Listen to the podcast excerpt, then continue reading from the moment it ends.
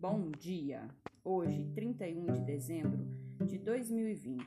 Eu sou a Neiva estou cursando Licenciatura em Tecnologia Educacional ofertada pela Universidade Federal de Mato Grosso. Este é o meu primeiro podcast. Estou aqui para conversar com vocês sobre design e arte digital. O que você sabe sobre este assunto? Já ouviu falar a respeito? Se sim, vamos aprofundar mais sobre o assunto, e se não, vamos aprender juntos. Bem-vindo ao nosso bate-papo. Design é um segmento no design visual que projeta soluções através da comunicação visual que são aplicadas em peças gráficas, conceitos e suas principais características, trazendo noções sobre a história da arte digital.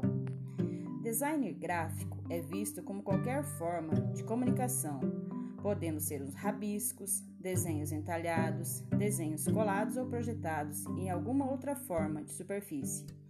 Seu significado é compor, estetizar componentes em alguma embalagem ou algo que atrai atenção visual e transmita alguma mensagem. A arte difere do design gráfico, porque, enquanto o primeiro visa um objeto único e especial, o design gráfico envolve o planejamento, a produção de produtos que se adaptam a vários usuários. Mas ambos usam da invenção da criatividade, porém, a arte busca sempre o novo, o desconhecido, e o design gráfico já possui um objetivo definido a ser cumprido. O processo de criação é composto por quatro fases, sendo elas: Preparação momento da identificação do problema e pesquisas para as possíveis soluções. Incubação momento de maturação das ideias. Iluminação quando conseguimos descobrir a solução do problema. Revisão momento de testar as possíveis soluções. Todas as quatro etapas são fundamentais para o processo da criação. Mas o que é preciso para ser um bom designer gráfico? Bom designer deve ter conhecimento específico para desenvolver seu trabalho com qualidade. É necessário um conhecimento amplo sobre imagens, a sociedade e o ambiente, dominar as técnicas de produção e reprodução, os materiais que serão usados, habilidades para manipular formas e cores, visando atingir um fim específico, um método de trabalho adequado com o projeto proposto desenvolver a enunciação do problema, que será trabalhado, saber as funções, limites, quais as disponibilidades tecnológicas serão usadas no seu projeto, procurando usar sempre a criatividade, usando modelos previamente selecionados, ao qual melhor se encaixa ao seu projeto. Algo importante que vale a pena comentarmos é que não é possível afirmar qual método é melhor ou pior. O designer deve escolher um que se adeque aos seus propósitos e segui-lo. Você já ouviu falar sobre tipografia? Faz alguma ideia do que se trata? Então vamos aprender juntos. Tipografia consiste no desenho das letras do alfabeto para destacar as palavras. A tipografia é de grande importância no design gráfico, sendo considerada um de seus pilares. O que você está achando do nosso bate-papo? Vamos continuar falando sobre a representação gráfica que deve ser utilizada nos projetos para sua concepção e documentação de ideias. São elas: suas formas e dimensões, posição relativa. Existem vários tipos de desenhos. Vamos conhecer alguns deles? Desenho artístico. Seu objetivo é comunicar ideias e sensações através da imaginação do observador ou leitor. Desenho técnico projetivo apresenta a representação geométrica de um objeto. Desenho técnico apresenta os objetos o mais próximo possível da realidade. Representação ortográfica apresenta a representação de objetos tridimensionais. Esboço é feito à mão livre, não há muita preocupação com o detalhe.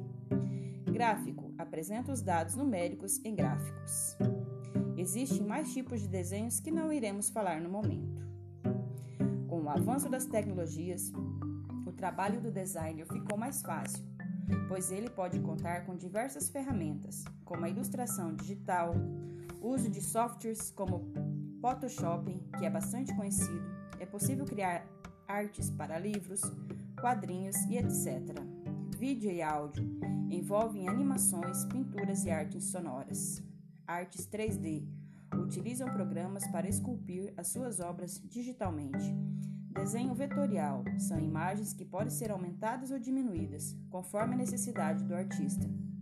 Edição de fotos e vídeos também faz uso do Photoshop para modificar uma imagem, ocultar algum detalhe ou acrescentar elementos. Pixel Arts preocupa-se com a criação dos ícones de computador. Arte fractal cria imagens digitais que usam complexas equações matemáticas através de programas.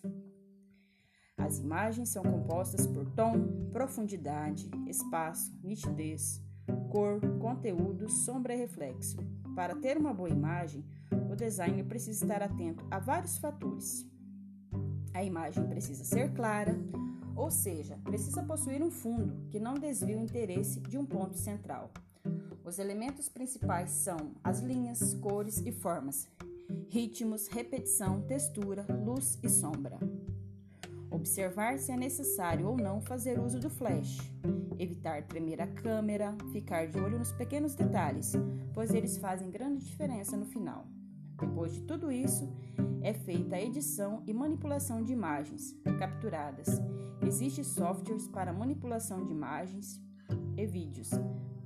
Neles é possível obter a imagem adequada para o seu projeto, podendo fazer recortes, aumentar ou melhorar a cor, ir fazendo adaptações até chegar ao resultado esperado para desenvolver o seu projeto. A primeira câmera digital profissional foi lançada na década de 1990 pela Kodak e desde então as câmeras se tornaram mais acessíveis em termos de valor e se tornou indispensável na rotina de muitas pessoas. Chegamos ao final do nosso bate-papo. Espero que você tenha aproveitado e tirado algum proveito das informações. Tenham todos um bom dia e até o próximo podcast.